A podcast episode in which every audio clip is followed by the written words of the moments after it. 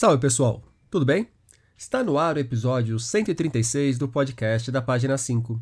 Aqui Rodrigo Casarim. Página 5 é também coluna de livros que edito no portal UOL. Estou no Instagram como página.5, no Twitter como arroba Casarim e no Telegram, só procurar pelo grupo Página 5. Pela coragem e acuidade clínica com que desvenda as raízes, os estranhamentos e as amarras coletivas da memória pessoal. Por esse motivo que a Academia Sueca escolheu a francesa Annie Ernaux como a premiada do Nobel de Literatura de 2022. Eu gostei demais da escolha, como escrevi na coluna que publiquei naquele mesmo dia. Nela, destaquei como Annie nos apresenta um país com grandes fraturas sociais. Estão publicados aqui no Brasil quatro títulos da autora: O Lugar, Os Anos, O Acontecimento e A Vergonha. No mesmo dia do Nobel, bati um papo com a Gabriela Maier sobre a obra da laureada. A Gabriela é colega jornalista e toca um projeto multimídia sobre literatura chamado Põe na Estante, que também é um podcast que recomendo. No dia do anúncio, ela escreveu um bom artigo para o UOL, destacando como Ani escreve a respeito de vivências que muitas mulheres precisam silenciar. Deixarei os links de tudo o que estou mencionando para vocês. Aliás, lá no Instagram da página 5, criei um destaque com alguns bons conteúdos para quem quer conhecer melhor a obra da Annie. No Instagram mesmo que aconteceu o papo com a Gabriela. Foi uma conversa legal, leve, despretensiosa. Como curti, resolvi trazer aqui para o podcast. Algumas questões importantes para os leitores, como os caminhos a seguir na hora de explorar a obra da Annie, foram tratadas. Sim, ao responder perguntas de espectadores, também cogitamos os motivos para que o Brasil nunca tenha sido lembrado pela Academia Sueca na hora do anúncio do Nobel. Vale ouvir. Esse é o segundo episódio do podcast da página 5 sobre a obra de Annie. Na edição 90, o papo focado na francesa foi com Rita Matar. Recomendo voltar nele após ouvir essa conversa com a Gabriela. A Rita é a editora da Annie aqui no Brasil. Antes do papo, um aviso. Vocês notarão que o áudio, principalmente o meu, está aquém do que costumo lhes entregar. É uma exceção. Como o papo foi feito pelo Instagram, sem equipamentos adequados, perdemos um pouco da qualidade. Espero que o conteúdo compense. Eu estava conversando aqui com o pessoal, tinha acabado de perguntar para eles o que eles acharam do Nobel para Ernaux. É, você acordou para acompanhar o Nobel, Gabriela? Eu acordei, mas eu não assisti, não ouvi na hora, na verdade, porque eu acordei, acho que acordei umas sete horas, e aí eu falei, ah, acho que dá para dormir mais uns minutinhos. e aí, na hora que eu acordei, tinha acabado de anunciar, acordei de novo. Então, então assim, na prática eu não acordei, né? Entendi. É... E o que, que você achou do da Nobelizada? Eu fiquei muito contente. É, eu fiquei muito contente por vários motivos. Primeiro, porque eu sou muito fã da obra dela. No Painestante eu vivo falando, gente, leiam Annie Ernaux, leiam Annie Ernaux.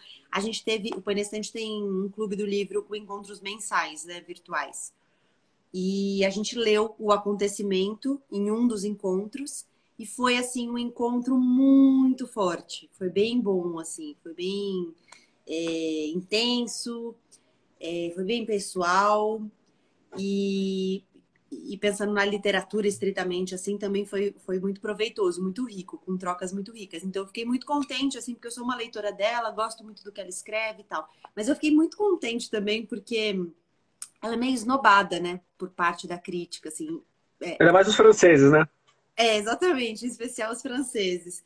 Então achei meio que um tapa na cara da, da, dessa parte que esnobava ela. Eu achava, sempre achei ela muito boa e ficava muito triste dela ser esnobada por parte da crítica. Então fiquei muito contente por isso também. O que, que você o? Aí, é, bom, eu adorei. Eu adorei. É, primeiro, eu adorei por questões jornalísticas. É muito bom quando o Nobel vai para alguém que a gente conhece minimamente a obra e tem sobre o que falar, né? Ajuda é, muito. Ajuda pra caramba quando não é um Gurnat, que nem o ano passado. Adorei o Sobrevidas, que é o do Gurnat, que saiu aqui no Brasil esse ano pela Companhia das Letras.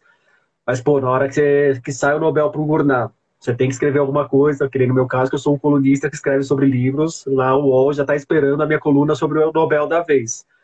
E sai um cara que não só eu nunca ouvi falar, como ninguém no Brasil nunca ouviu falar, então não tinha nada, não tinha nem para quem ligar, para você trocar uma ideia, para conhecer um pouco melhor, né? É, então, quando sai alguém que você já tem alguma familiaridade com a obra, é bom, seria o caso da Anne Carson, por exemplo. E aí, quando sai a Mania Erdô, que, eu sou, que eu já tinha lido tudo que saiu dela aqui no Brasil, ou pelo menos tudo que saiu dela aqui no Brasil de forma mais recente, profissionalmente ajuda pra caramba a não fazer feio. é, mas eu achei o nome, assim, excelente. Inclusive, na hora que eu estava vendo as listas de favoritos, é, literariamente falando de quem estava lá no topo, ela tava, ela, ela era a minha favorita junto com Holyback, em termos de literatura, mas na hora que você coloca a pessoa junto, a Annie dava uns 50 passos na frente do Holyback, por, pelo menos, né? Porque o cara é um, o cara é um tipo tão nojento quanto muitos protagonistas dele. Então. E assim, e trazer é, isso. E de... ela tava bem cotada, né? Eu fiquei. Tava, tava. Ela, ficou, ela tava em terceiro. E é... eu não, eu, eu fiquei surpresa com isso também, né? Porque normalmente as casas de aposta, né? O pessoal vai apostando em nomes que são mais conhecidos, que tem uma literatura já mais popularizada, mais disseminada. Tem aqueles que estão sempre lá, né? Tipo Margaret Atwood, todo ano. Murakami, todo ano. Tem Mas vários. Esse ano eu acho que foi paradigmático. Murakami no final não estava nem entre os 10, coitado. Eu é, acho que nem a casa não, de aposta botando mais fé dele. Capaz de sair o ano que vem. Agora que todo mundo desistiu. o, mas isso que você falou, Dani Erno, de ela ser meio que esnobada pela crítica, a história dela aqui no Brasil mesmo não me parece uma história tão simples de recepção. Ela foi publicada na década de 80, se não me falha a memória. Se não me falha a memória, não. Se não me falha a informação, né? Porque eu não tenho memória da década de 80. É... E não, não emplacou, não, não, não virou uma autora publicável com frequência aqui no Brasil. Depois voltou pela Três Estrelas, há uns cinco ou seis anos, quando a Três Estrelas ainda existia. E, se não me engano, saiu por aqui pela Três Estrelas Os Anos e O Lugar, são duas obras centrais dentro da literatura dela. E, e também eu não vi grande comoção de público. Ali eu já comecei a ver uma pessoa ou outra falando de Annie Ernaux, mas não essa febre que virou agora, essa pequena febre que virou agora aqui no Brasil, que esse ano, ano passado, a gente já está ouvindo muita gente falando de Annie Ernaux, começou a entrar nos clubes de leitura, isso aí deve dar, ganhar um impulso novo agora com o Nobel, né? Mas, então, assim, precisou de três tentativas de editoras até que o nome dela fosse emplacado mesmo entre os leitores daqui, me parece. É, tem esse mais recente, né? A, eu, eu, tenho ele aqui, o A Vergonha. A, a Vergonha. É, mas eu ainda avancei muito pouco na leitura. Eu comecei a, a lê-lo, mas não avancei muito na leitura. É esse aqui. Uhum, tô com ele aqui também. É, também pela fósforo. Agora, eu achei já que ele começa de um jeito muito arrebatador. E ela tem isso nos livros dela, assim. Eu acho que você lê e você fala, nossa, ela não tá para brincadeira. Então tem uma, uma, um impacto, sabe, da leitura. Vou até ler o comecinho do, do A Vergonha. Meu pai tentou matar minha mãe num domingo de junho, no começo da tarde. Eu tinha ido à missa das 11h45 da manhã, como sempre fazia. Na volta, deveria buscar alguns doces na confeitaria, que ficava numa espécie de centro comercial, um conjunto de prédios provisórios construídos no pós-guerra, enquanto aguardavam o término da reconstrução. Ao chegar em casa, tirei a roupa de domingo e pus um vestido mais simples. Depois que os clientes já haviam ido embora e os póstigos da fachada da fechada mercearia estavam fechados, sentamos para comer, ouvindo rádio. Com certeza, pois estava na hora do Le Tribunal, um programa de humor com Yves Denier no papel de funcionário subalterno. E ela vai até o momento em que o pai tenta matar a mãe e depois segue numa coisa assim meio. Não falamos mais sobre isso, né? E é interessante como ela vai pegando esses grandes momentos da vida dela e vai investigando todo o entorno dela a partir desses grandes momentos. Eu acho que esse é o grande trunfo da autoficção da Annie Ernaux, autoficção, que é uma coisa que já estava desgastada pra caramba, que já está desgastada pra caramba, né? Pelo menos essa caricatura da autoficção do, do escritor que não sabe o que escrever e fica escrevendo sobre não saber o que escrever, é uma coisa que já deu no saco de, de muitos leitores, mas a autoficção dela foge muito disso, né? Ela muitas vezes ela ela, rótulo, ela, inclusive, né? ela, ela coloca ela não é, não faz autoficção. É, é mais difícil falar o que ela faz, né? Ela, ela rejeita, mas. E aí, cara, o que, que ela faz, então? ela não coloca o que ela faz. Então, eu, eu escrevi hoje um texto para o Universa, do UOL também, é, falando um pouco sobre um recorte de gênero, assim, que eu acho que é muito forte em algumas obras dela, é, chamando atenção para isso, mas falando também de outros aspectos. E eu falo que alguns críticos falam que é como se fosse uma autossociobiografia. Eles cunharam esse nome. Porque é, ela que eu acho muito forte de falar de si, mas contextualizando, né? Então ela fala de si, mas do todo. É uma memória individual que vai formando uma memória coletiva. É, mas eu acho que assim, o termo autossociobiografia é até sacanagem com a obra da Ani, que é uma obra tão bacana, tão legal, tão acessível. e aí você vem com autossociobiografia, uma palavra é só verdade. imensa. Acho que, na, acho que na obra inteira dela não tem uma palavra tão chata, feia e e que afasta o grande público que nem uma autossociobiografia. Então, é, você tem razão, tem razão. É, uma, é, um termo que destoa muito do que ela apresenta nos livros em si. Ainda que condense bem esse trabalho dela, mas eu não gosto de usar. Eu prefiro é, mesmo que ela não. E, é, mesmo eu prefiro causar um mal-estar com ela e, e continuar chamando de autoficção e fazendo toda a explicação depois do que meter esse autossociobiografia, que eu duvido que ela prove também. O, uma coisa que você falou é legal, porque eu acho que é uma, algo bem marcante de toda a obra dela, né? Que é uma obra muito acessível. É, e talvez até por isso houvesse esse nariz empinado assim da crítica francesa para essa obra, porque ela escreve muito muito direto, muito seco. Não é uma literatura que tem malabarismos com as palavras, né? É tudo muito direto assim. E eu acho que é por isso que é tão impactante também, porque é, vai no, no cerne do que ela está falando. E eu acho que tem algo na obra dela que é eu considero uma obra sobre grandes narrativas. No fim das contas, eu acho que é por, sobre isso que ela está escrevendo. E as grandes narrativas, no geral, elas são narrativas pessoais, né? São os grandes acontecimentos da nossa vida é, que estão pontuados em um, um, momento da história, em um ponto do território e tudo mais. E eu acho que é um pouco esse exercício que ela vai fazer. Então, ela vai buscar as memórias dela sobre esses grandes momentos, esses grandes acontecimentos e tudo mais, é, e acaba nos colocando em um contexto, né? Então, o que esse momento, o que esse acontecimento, o que essas relações daquele, daquele, daquilo que ela está narrando dizem sobre onde e quando ela vive. E, e, tudo isso de maneira muito direta. Então, se você for pensar, é algo muito sofisticado, né? Porque você falar de um todo a partir de uma experiência pessoal, você ficar nessa, nessa nesse jogo aí entre a impessoalidade e a pessoalidade, é difícil, é sofisticado. No entanto, ela faz isso de uma maneira bastante simples, assim, ela faz parecer fácil até. O, e essa é uma questão interessante, que ela faz tudo isso em livros com 70, 80 páginas, né? É, a, a, potência que ela consegue condensar numa escrita muito breve e o quanto que essa escrita depois segue ecoando na nossa cabeça. O A Vergonha, por acaso, eu já tinha lido, eu acho que eu li nesse final de semana ou no outro, não lembro.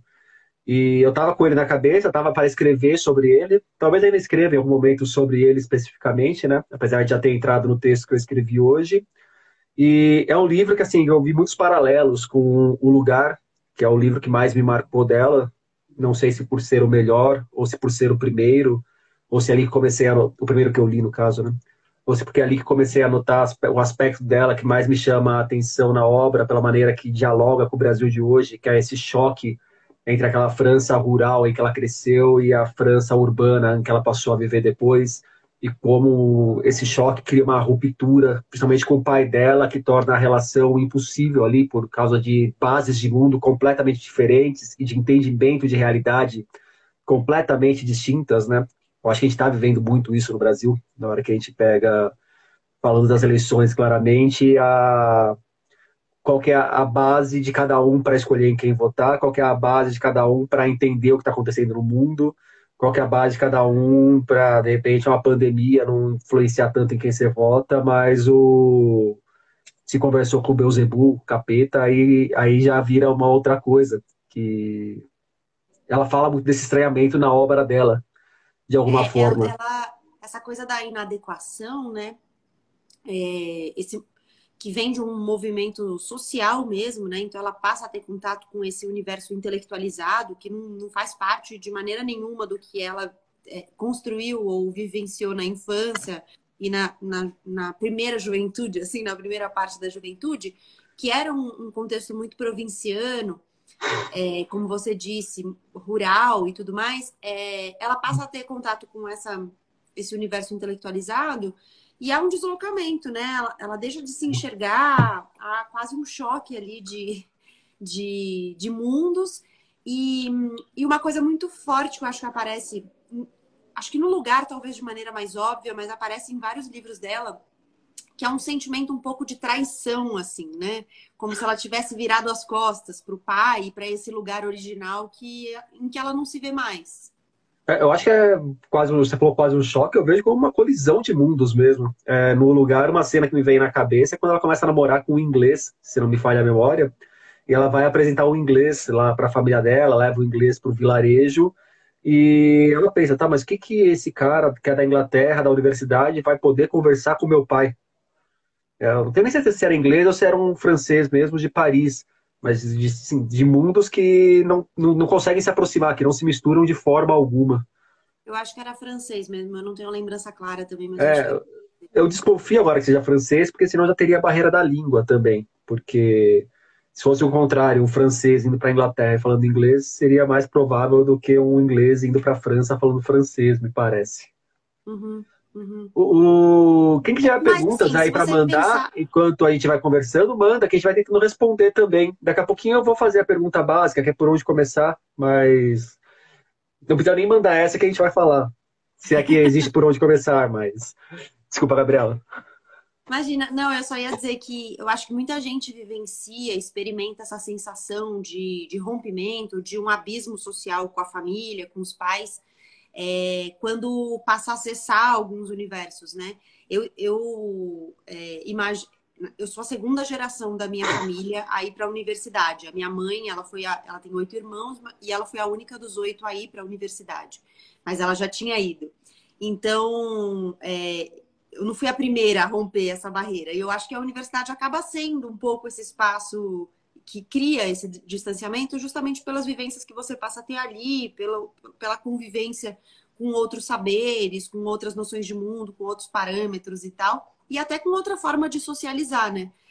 Mas eu imagino que seja algo comum é, em uma certa geração que passou a acessar a universidade pela primeira vez na família, né? Essa primeira geração de pessoas que vai à universidade, que é o caso da Annie Ernaux, né? Ela uhum. é a primeira a ir para a universidade, o pai dela consegue um certo uma certa estabilidade ali social e econômica para mandá-la para a universidade.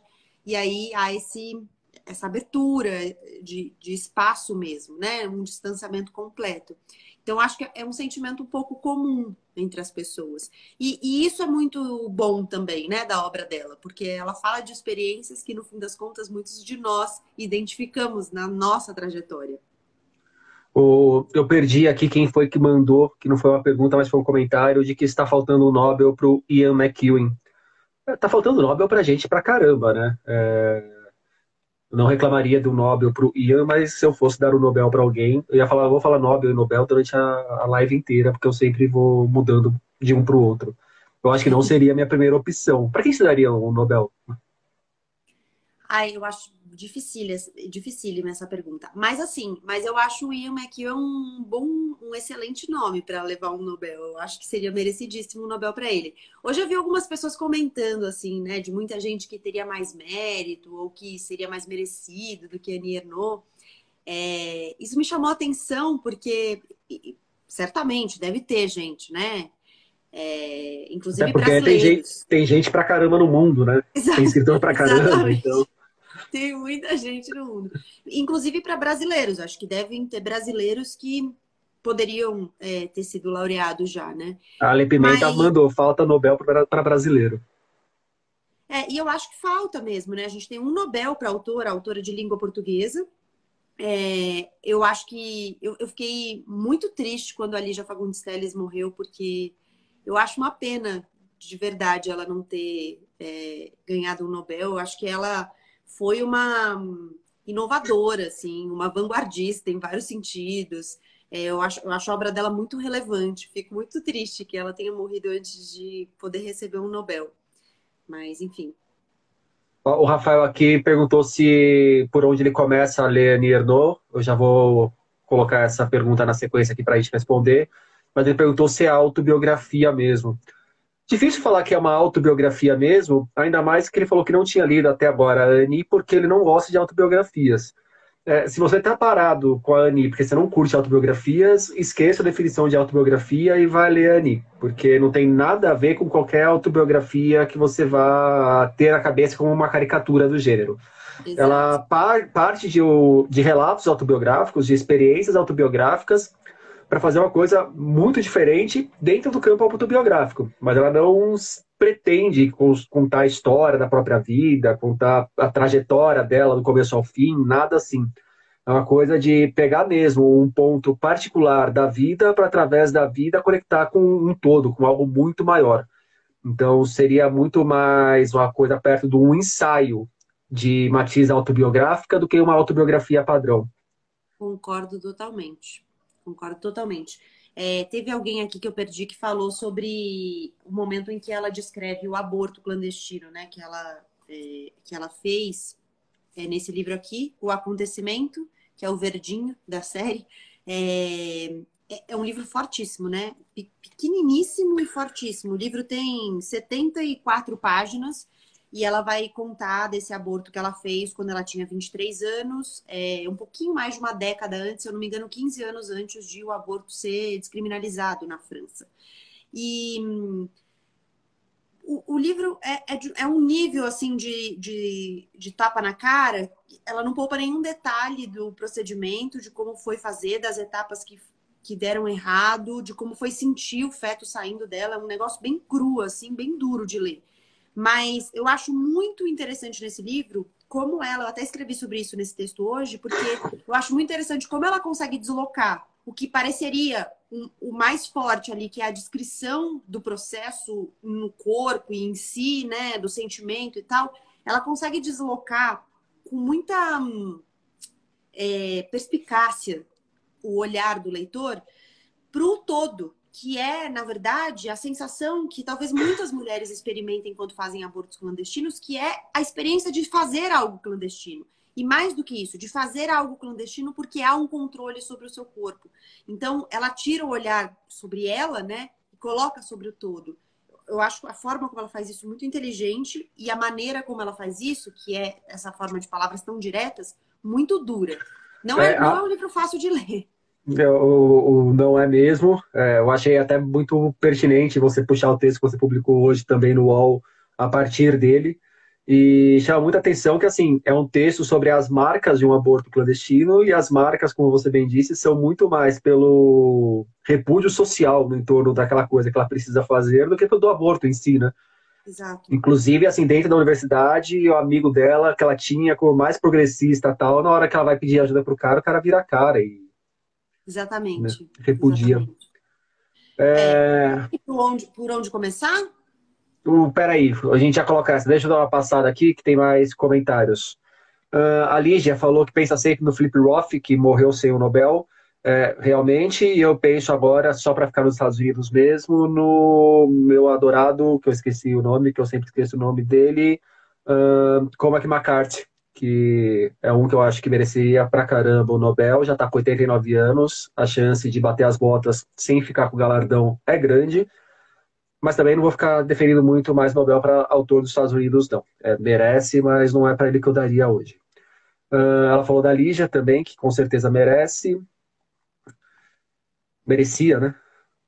O, o Ander pergunta: por que, na sua opinião, a literatura brasileira não consegue alcançar o Nobel? Eu não posso responder porque esse aqui vai ser o meu texto de quando sair o Nobel para o próximo autor que eu não conheço. Por que, Gabriela, que não, Deixa não vem? essa na manga. por que, que não eu vem para cá? Eu acho que por algumas questões, assim. Eu acho que há uma limitação de traduções e acesso mesmo à obra. É, eu acho que são obras que ainda não, não chegam é, mundialmente às pessoas, aos leitores e às leitoras. Acho que esse é um empecilho é, importante, né? Porque é, a academia sueca não acredito que leia em português.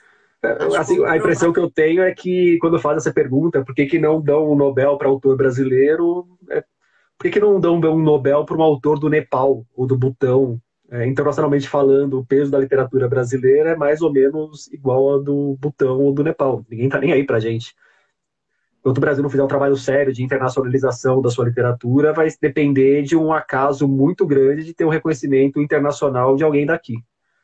O, o Brasil não faz esse trabalho, não é que a gente não tem autores que mereçam um Nobel, mas o, o, país não trabalha para que a cultura de forma geral e a literatura de forma específica seja conhecida lá fora. E aí pega um prêmio que já é eurocentrado pra caramba, que acha que, como o George Carrion escreveu hoje no Washington Post, que o mundo da literatura meio que se limita ao inglês e o francês, vai ficar difícil mesmo. É, eu concordo totalmente. É, a gente. É, é, não diria nem que ensaiou, mas assim, houve um momento em que eu fiquei um pouco mais otimista e achei que a gente estava num caminho aí de fortalecer mesmo as bases de, dessa mundialização da literatura brasileira ou dessa divulgação, de, enfim. Mas é, depois a gente andou tanto para trás que não dá nem para dizer. É, só para falar de iniciativas que existiram e se perderam completamente. É, há menos de 10 anos, o Brasil era o país homenageado da Feira de Frankfurt, que é a feira mais importante do cenário internacional do mercado editorial. E a literatura é uma das partes do mercado editorial e é importante também ter discernir essas duas frentes. No ano seguinte, o Brasil foi o país homenageado da Feira do Livro de Paris. Também teve um stand grande lá em Paris. E aí depois acaba o Ministério da Cultura, acaba qualquer estratégia de divulgação, acaba não tem programa de tradução para outras línguas. É, a gente está num momento muito legal aqui no Brasil de literatura feita em língua espanhola, produzida por autores de países latino-americanos. Quando vocês forem ler esses autores, e não só esses autores, a própria Annie Reparem na ficha catalográfica que quase sempre esses autores são publicados com o apoio de algum programa de tradução. É, então, assim, a Ernaux, que é uma autora que acaba de ganhar o Nobel da Literatura, sai aqui no Brasil, aqui, ó, apoio. Instituto Francês Embaixada da França no Brasil. É o que viabiliza que uma editora publique a Ani aqui no Brasil, apostando que a obra dela pode chegar a um público e que talvez isso não seja tão rápido. Então, é um risco publicar. Hoje não mais por causa do Nobel. Mas era até dois anos atrás, como a gente falou aqui, que é a terceira vez que tenta emplacar a Ani. Então, assim, o Brasil tem muitos passos para o Brasil, enquanto país, merecer um Nobel. E aí eu acho é, que na hora que o Brasil, enquanto país, criar estrutura para merecer o Nobel, nossos autores vão começar a se destacar internacionalmente até a hora de chegar o momento para darem o outro Nobel para a língua portuguesa, que é uma língua marginal, inclusive, na Europa. Exato, eu ia falar exatamente isso, que se você pegar os próprios livros portugueses, eles já têm dificuldade de acessar outros, outros públicos, leitores dentro da Europa, a literatura que dirá a literatura brasileira, né? E sobre isso que você falou dos programas de apoio, é, eu me lembrei até agora, porque eu estava estudando para isso. No sábado eu vou participar de um evento do Goethe com a, com a organização do Marcelo Lotufo, da, da Jabuticaba, com a Beth Ferreira do Goethe, de São Paulo. E é a quarta edição, Burburinho Literário. E vou participar de uma mesa sobre tradução, é, discutindo um pouco com dois tradutores se faz sentido traduzir os clássicos. E aí eu fui olhar a programação, fui olhar quem estava, quem vem e tal, não sei o quê. E assim, uma das dos grandes lances desse evento é justamente o estímulo à literatura alemã, porque eles têm um programa fortíssimo de estímulo à tradução. Então, o Goethe é um braço cultural da Alemanha muito forte, né, que ensina a língua, mas é um braço cultural que tem, faz eventos e tal para promover a cultura alemã fora da Alemanha. E eles têm um programa de estímulo à tradução fortíssimo. Então, estava olhando os nomes, tem muitos brasileiros que vão fazer parte desse programa e se desenvolvem na tradução de autores e autoras alemãs, clássicos e contemporâneos. Isso faz muita diferença. E é uma literatura que está chegando um pouco mais de força agora, acho que no Brasil. O, só para a gente encerrar esse assunto, o meu xará, o Rodrigo Aidar, perguntou para qual brasileiro a gente daria um Nobel. Para quem você daria um Nobel aqui do Brasil? Ah. Olha, hoje eu poderia dar para o Chico Sá, porque é aniversário dele e eu tenho fé que o Chico me chamaria para o churrasco. Esse seria um critério muito importante para eu dar o Nobel para alguém. É, para quem eu daria? Ai, não sei. É, para Lígia, certamente, mas não conta mais, não pode dar para para quem não está mais viva. É, bom, mas se você é. virou a senhora Nobel também, você pode mudar as regras lá e beleza, né? É, é verdade, é verdade. Eu, já que você pode usar esse critério, eu posso usar outro também. e assim, uma autora que eu acho que, na minha avaliação, é uma autora brasileira brilhante, foi né, uma autora brasileira brilhante e que não tem o reconhecimento que merece nem dentro do Brasil, é Elvira Vinha. Eu sou uma grande incentivadora e eu faço pirâmide da obra dela, sabe? O, eu daria um Nobel, eu acho que uma obra que se sustenta muito, sustenta o Nobel tranquilamente e que mereceria fácil aqui no Brasil é a do Alberto Mussa. Eu acho o Mussa uma das mentes mais geniais que nós temos, um cara que tem um domínio completo da narrativa, é, tem histórias extremamente instigantes. É, então, o meu Nobel brasileiro, quem eu destaco assim para falar um nome, Alberto Mussa. O Ale Pimentel lembrou de um bom também, em Milton Ratum. É, esse aí é meio clichê, né, falar do Ratum. Mas eu acho que talvez seja o que esteja mais próximo de talvez um dia alcançar o Nobel, porque ele está muito bem publicado na França. É, eu ia é... dizer isso.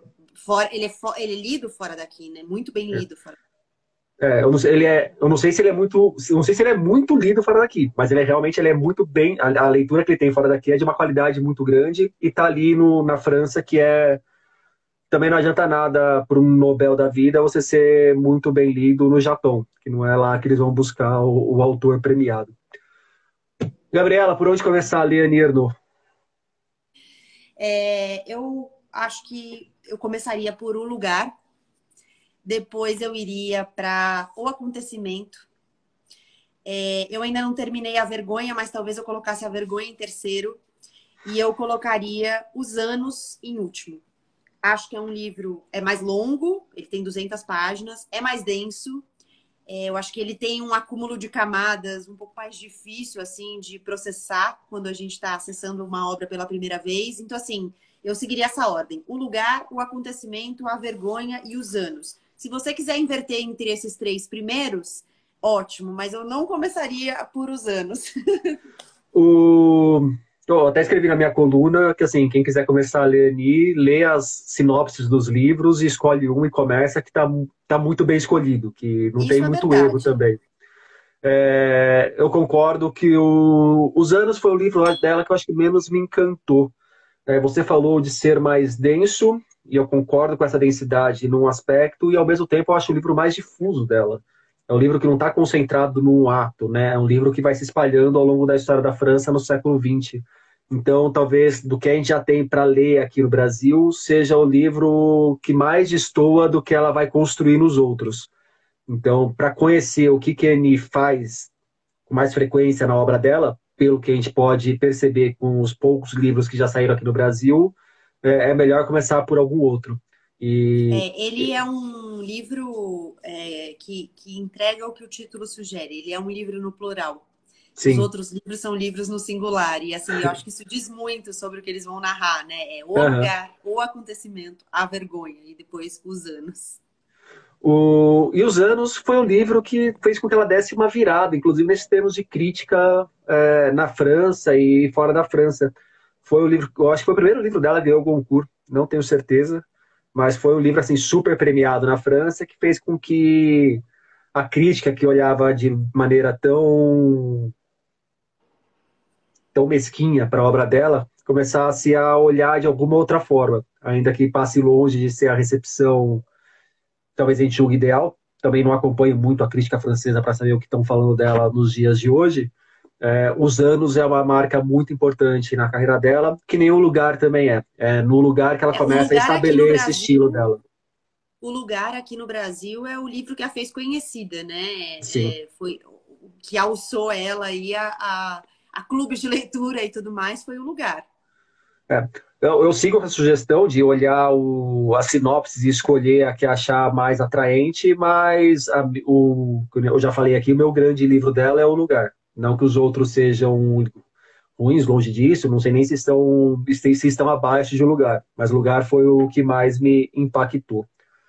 Tem mais perguntas é, eu aqui. Eu gosto muito do lugar também, eu, eu acho que talvez seja o meu favorito, é, por, por causa dessa. E eu até escrevo sobre isso no texto de hoje, eu acho que ela faz uma construção muito relevante e muito inteligente sobre é, a construção do que é o lugar, é, basicamente, né? No fim das contas, ela discute um pouco isso no livro, não diretamente, porque não é um livro didático, ele é um livro exatamente cheio de subjetividades, mas ela vai discutir o que é o lugar. O lugar é um espaço, o lugar é um tempo, o lugar é uma pessoa, o que é o lugar? E mais do que isso, como é que você constrói lugares concretos e lugares simbólicos, né?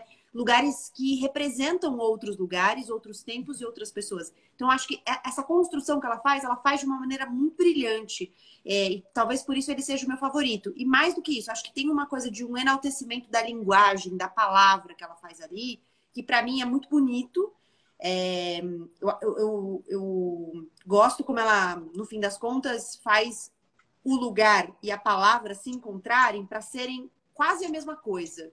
É, tem, tem uma, eu vejo beleza nisso, assim, e na forma como ela faz isso. Então, talvez seja o meu favorito também. E aí é uma coisa que marca bastante a literatura dela também, né? Como em todos os livros, ela deixa bem explícito esse, esse conflito com a palavra, essa dificuldade em lidar com a palavra e transportar para o texto uma experiência pessoal. É, são dois elementos que eu encontro nos livros dela que deslocam a literatura dela do eixo da não ficção para a ficção, que é que ela coloca a linguagem, a partir do momento que a linguagem escrita que está sendo usada para tentar retratar uma ficção, já é uma ficção por si só, porque a linguagem é uma ficção, então não teria. A, a realidade vai ser sempre algo inatingível. E outro elemento que eu acho que desloca a escrita dela para a ficção, usando os próprios argumentos dela, é o quanto ela não confia na memória, né? Porque ela também deixa muito claro a todo momento que toda construção memorialística tem doses cavalares, ou mais ou menos cavalares, de ficção nisso. É, na a coluna que eu fiz hoje para Band News, é, eu falei, eu, eu, fiz uma brincadeira com essa coisa da memória. Eu falei assim que a, a, a memória sobre a qual ela está narrando, é, ou, a forma como ela vê a memória, né, consegue ser ao mesmo tempo maleável e inflexível. Por mais que pareça paradoxal, e de fato é, é ela coloca a memória nesse lugar maleável, porque é um, uma coisa moldável, é uma coisa que vai, vai mudando com o tempo, vai se construindo com fragmentos que a gente ouve, que a gente conta e que a gente cria. Então, a memória ela é totalmente suscetível à imaginação. É, e, a, e, a, e a, repetição, né? Então a gente ouviu uma uhum. história tantas vezes que a gente criou essa memória, mas na verdade às vezes nem aconteceu. E ela é inflexível porque a memória ela é pessoal e absolutamente pessoal. É, a memória é algo que sempre vai ter o meu ponto de vista, o meu viés. Então, ela é muito inflexível nesse sentido. Ela não permite nenhum tipo de flexibilidade de olhar, porque ela é só minha. Ela não sai da minha visão nunca, né? Então, acho que ela, ela deixa isso muito claro. E eu concordo com você. Acho que esse é um ponto fundamental para colocar a obra dela na, na caixinha da ficção. E, e também eu acho que essa preocupação muito nossa que vem do jornalismo, né? Porque para a literatura absolutamente tanto faz se você vai encarar como ficção ou não ficção, porque o texto que se segura por si só e acabou, não tem que ter o laço com o real, não importa o quanto ele emula o real. Exatamente. E essa coisa que você falou da palavra, né, da dificuldade da palavra, eu acho que vem inclusive do que a gente falava antes, né, que é esse abismo social ou essa diferença que ela sente entre quem ela é hoje e de onde ela saiu porque ela precisa das palavras certas para conseguir se, comunicar e dialogar com o lugar original dela, que são os pais, que é essa França provinciana.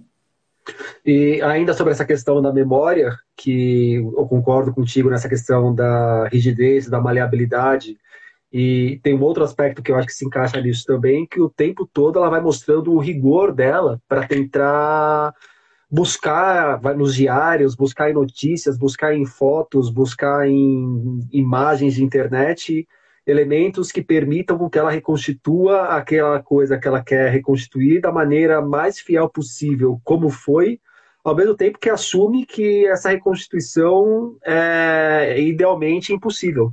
É um trabalho quase de Sísifo reconstruindo a memória. Uhum. É, é, alguém, ah, alguém, lembrou aqui da Svetlana, né? Que é um pouco essa discussão que teve quando ela ganhou da, do lance da ficção, da não ficção. Ah, é literatura, é uma coisa documental, algo de depoimento. Como é que isso se constitui como literatura? Foi o Rafael do pacote de texto. Rafael, quanto é que tá o jogo de São Paulo, cara? Manda aí para mim. por favor. Eu, eu marquei aqui esse papo com Gabriela ou esqueci que tinha jogo hoje. Pelo menos deve estar tá fazendo com que eu não passe raiva com aquela desgraça é, lá. Ah, acabou de falar aqui. A caneca me lembrou, Rodrigo, um a um. é... Da aspas literária, tem algum escritor brasileiro com estilo parecido com a Annie?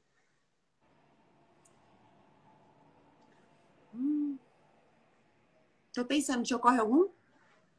Difícil, né? Assim, eu consigo pensar em autores de autoficção que eu acho que fazem uma autoficção digna aqui no Brasil, mas que conectem com essa questão mais ampla, essa questão social de uma maneira tão incisiva que ela conecta, é difícil.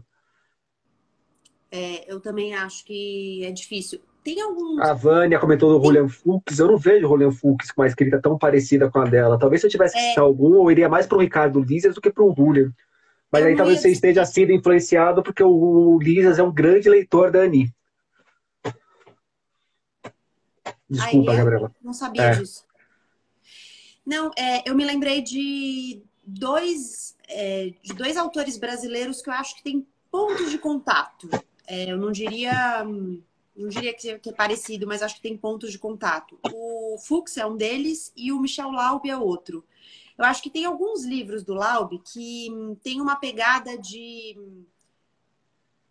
de, de dessa coisa do, do pessoal e do coletivo tensionado. Eu acho que isso aparece bastante na obra dele. Não sei quem já leu O Diário da Queda. É, me parece um livro interessante para pensar nessa perspectiva, assim, porque ele, ele faz esse exercício de partir de uma experiência é, ficcionalizada ali, né, de um, é, um, Ele parte de um acontecimento da juventude dele, que é a queda de um colega de escola a partir de uma brincadeira de mau gosto de outros colegas. E esse cara cai, esse menino cai e se machuca e ele não faz nada para ajudar. E isso vai atormentando ele na vida e tal. É, é meio que o acontecimento dele é esse.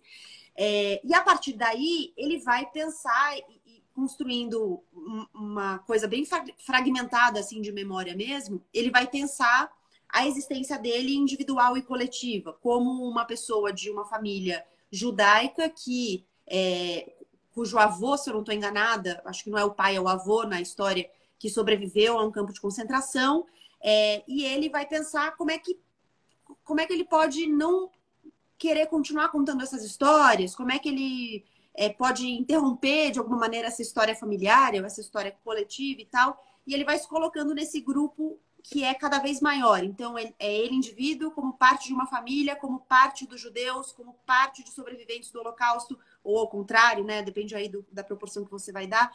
Enfim, é, e, e, ele faz um exercício parecido. Mas me parece que não é semelhante no sentido de ele o texto dele é totalmente ficcionalizado. É, e, e, a outra coisa que eu acho que é, que é bem diferente é, é, o, jeito, o jeito de escrever, talvez, dele esteja mais focado em uma fragmentação ou uma dilaceração do sujeito. E a, a Ani, ela está focada, na minha visão, na construção do sujeito. Então, enquanto ele está fazendo o, o exercício de destruir o indivíduo, de destruir o sujeito, que sobra quando o sujeito é, é, é, é destruído, desmontado, a Anitta está construindo. O que acontece quando o sujeito se constrói em um ambiente coletivo. Então, acho que são movimentos opostos. É, é, eu, eu, concordo muito com isso do movimento. Bom, primeiro, eu acho que qualquer nome que a gente diga aqui, o Lourenço mencionou o Pai Pai, do João Silvério Trevisan, eu, eu acho que assim, pode ter no pontos de contato mas eu não consigo pensar em nenhum autor brasileiro que vocês possam já ter lido que de alguma forma vai antecipar para vocês o que vocês vão encontrar na literatura da Ani. Eu acho é... que é bem Então, acho que assim, qualquer comparação que a gente faça, é, leve em conta que a gente está colocando pontos de contatos possíveis, mas se vocês gostarem muito de algum autor que a gente falou, não vá para a literatura da Ani achando que vocês vão encontrar algo muito semelhante. E se vocês não gostarem de algum autor que a gente falou, também não deixem de ler a literatura Dani, porque achando que vocês vão encontrar alguma coisa muito semelhante.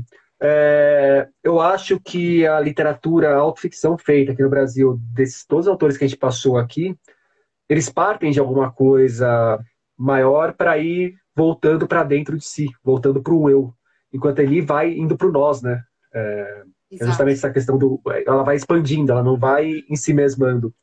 Eu acho que daí tá a grande mágica da, da autoficção dela, a coisa que mais me fascina. Que fez com que eu pegasse o livro dela, eu já estava saturado de autoficção e falasse: porra, aqui vale a pena mesmo. Olha, eu tava sendo tonto de achar que não, não tinha mais nada de autoficção legal para ler. É, e eu acho que a, o grande. É, talvez, talvez um grande mérito dela seja conseguir fazer isso, partir para o coletivo, né, partir para o nós, é, a partir de subjetividades tão particulares. Isso é muito difícil de fazer, porque ela está falando de algo muito pessoal e, ao mesmo tempo, algo nada pessoal, né? É, isso é bem difícil. Hoje eu vi uma alguém comentando, não estava comparando com a Annie Ernaux, mas estava comentando, ah, que pena que o Nobel não foi para Scholastic Mukasonga, aquela autora ruandesa. Uhum. É, e, e, me lembrou que talvez eles, elas tenham pontos de contato também, ainda que guardadas muitas diferenças. Mas acho que há também uma tentativa de construção do coletivo a partir de uma vivência pessoal. É que eu acho que a Scholastic, ela não tem essa pegada que a Annie tem, que é a grande narrativa. Então, ela traz, ainda que um livro dela apenas seja o acontecimento, os livros dela, elas, eles partem de acontecimentos. É, tem um acontecimento primordial que, que vai, vai se desdobrando ali. E ela faz muito bem algo que é essa alternância entre o grande acontecimento e a trivialidade, que nem o trecho que você leu aqui, que é o trecho inicial de A Vergonha. Então, o pai quase matou a mãe e depois, ah, depois eu fui na mercearia e sentei lá na, na, na calçada, na frente da fachada, estava fechado. E, é isso. É, é uma coisa meio que lembra o Cabi, né? É, mamãe morreu, não sei se foi ontem ou anteontem. Fato é, chegou a carta e beleza, Exatamente. agora deixei tocar a vida. É, temos mais perguntas, pessoal? Tá chegando ao fim já. Eu tenho até mais um pouquinho só porque hoje é dia de jogar bola ainda também, porque nem só de Nobel de literatura se faz a vida. Quer dizer, você não vai ver o jogo de São Paulo mesmo? Agora, na hora que eu estiver indo para a quadra, eu vou ouvindo. Mas tô, é, é, protesto pelo, pela vergonha que foi o jogo de sábado. Faz não tem bem. problema perder, mas perder daquele jeito não dá. que, tem, quer colocar alguma questão, Gabriela? Eu que fui falando mais, perguntando. Não, eu acho que. É, eu não sei se você já leu alguma coisa dela que não esteja publicada no Brasil. Eu nunca li. Não. Hoje fui atrás um pouco de saber como são esses livros, né? É, e me parece que a obra dela tem essa constante, né? De, da memória, dessa, dessa, desse jogo entre o individual e o coletivo tão forte e tal. Então, é, acho que é uma obra sólida, é uma obra que é, permanece em suas características primordiais, assim. É, isso, isso é algo que eu gosto muito. Eu gosto muito de autores que são obsessa meio que obsessivos, assim, por uma forma ou por um tema. É, isso me faz gostar muito, por exemplo, da Helena Ferrante. Eu sou uma super fã da Helena Ferrante, porque eu gosto muito da obsessão dela com os temas que sempre estão em todos os livros dela. É, e a Annie Ernaux, eu acho que ela tem uma obsessão pelo tema da memória e pela forma da memória. E isso eu também acho muito legal. Como ela consegue fazer da memória conteúdo e forma ao mesmo tempo. É, ao mesmo tempo, eu concordo completamente com você. Ao mesmo tempo, se vocês são leitores, estão sempre procurando alguma coisa diferente meio que leu um livro da Eunice, já que sacou qual é a forma, os outros vai ser uma forma mais ou menos próxima daquilo que você já conheceu. E leu um livro da Ani, achou um porre, meio que desencana também dos outros, que você consegue imaginar alguém lendo desses livros, achando um saco e depois se encantando por outro, porque, ah, aqui eu me encantei com a forma, aqui não? É, acho difícil. Eu acho que talvez haja uma conexão com os temas, mas eu acho que o, o que tem o tema mais definido, mais delineado, é o acontecimento, que é o que ela narra o aborto clandestino que ela fez. Então, talvez Sim. esse possa gerar algum tipo de sentimento diferente em relação aos outros pelo, pelo tema, assim. O outro ponto que você falou dos livros dela publicados fora do Brasil que me chamou a atenção hoje foi que eu vi a capa de alguns livros dela na França e eu jamais pegaria um livro daqueles na mão sequer para olhar a sinopse. Você já viu as capas francesas? Feio, né? Eu também achei São completamente horrorosas. Parece livro da Sabrina. Eu achei bem feios também. Eu vi algumas pessoas postando, achei bem feios. Bom, o pessoal está comentando aqui. Eu acho que é isso, né? Eu acho que para quem queria conhecer um pouco melhor a Ani, saber por onde começar, quais as características da obra, como que a gente reagiu ao anúncio do Nobel para ela. Bom, eu acho que um bom termômetro para saber como a gente reagiu também é anotar que a gente está aqui 8 horas da noite batendo papo sobre isso. E se fosse um autor que a gente não gosta pra caramba e algo que a gente não tivesse ficado muito feliz, a gente não teria por que estar tá aqui conversando, né? É verdade. é verdade. É isso aí? É, eu fiquei, fiquei, muito contente de poder ter essa conversa, porque é, eu, eu acho que, ainda que ela seja mais lida hoje no Brasil, eu tenho a impressão que ainda é uma coisa bolhada, né? Então, quando você fala de quem não está. Hoje, por exemplo, eu, eu, tirei um termômetro um pouco pela redação. As pessoas que não estão muito próximas da literatura nunca tinham, nunca tinham ouvido falar, não é que nunca tinham lido, sabe? Uhum. É, então, eu acho que tem uma coisa bolhada ainda. Fico. Espero que o Nobel possa furar a bolha. a literatura é bolhada, né? Não tem jeito ah, também. Isso é também, né? Isso é verdade. É, antes da gente finalizar, a Amanda perguntou por onde começar. Amanda, já passamos por isso e a resposta, sendo sucinto, é ou começa por, por o lugar, ou pega os quatro já publicados, joga para o alto, o que bater na tua cabeça, você pega e lê também, que não tem muito erro.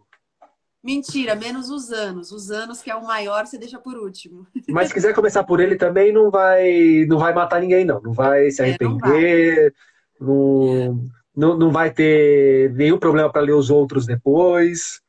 Então, fique à vontade, leia as sinopses e escolha. Mas, realmente, a recomendação seria o lugar e finalizar com os anos. Gabriela Maier, valeu pelo papo. Ó, a Tami falou ah. que começou por os anos e amou. Olha aí, ó, tá vendo? É uma opinião é uma muito boa para tomar outro caminho. Muito bem. Eu que agradeço. Obrigada pelo convite. Valeu. E espero poder repetir a dobradinha no Nobel do ano que vem. Vamos nessa. Se não for, um, se não for outro escritor tanzaniano do qual a gente nunca ouviu falar que não tem obra publicada no Brasil, é. senão a gente fala sobre o quê? É, senão a gente fala por que, que a literatura brasileira não ganhou o Nobel ainda. Valeu, boa noite para todos vocês, obrigado pela presença por aqui. Beijo, abraço, aperto de mão, o que vocês preferirem. Tchau, Gabriela, valeu, um beijo. Tchau. Até a próxima. A obra de Eni Ernaux sai no Brasil em edições da Fósforo. E vocês encontram o trabalho da Gabriela Maier no Twitter e no Instagram. Só procurar por arroba põe na estante. Tudo junto e sem acento. E por hoje é isso aí, pessoal. Indica o podcast para os amigos e inimigos. Um abraço, um beijo, um aperto de mão e até a semana que vem.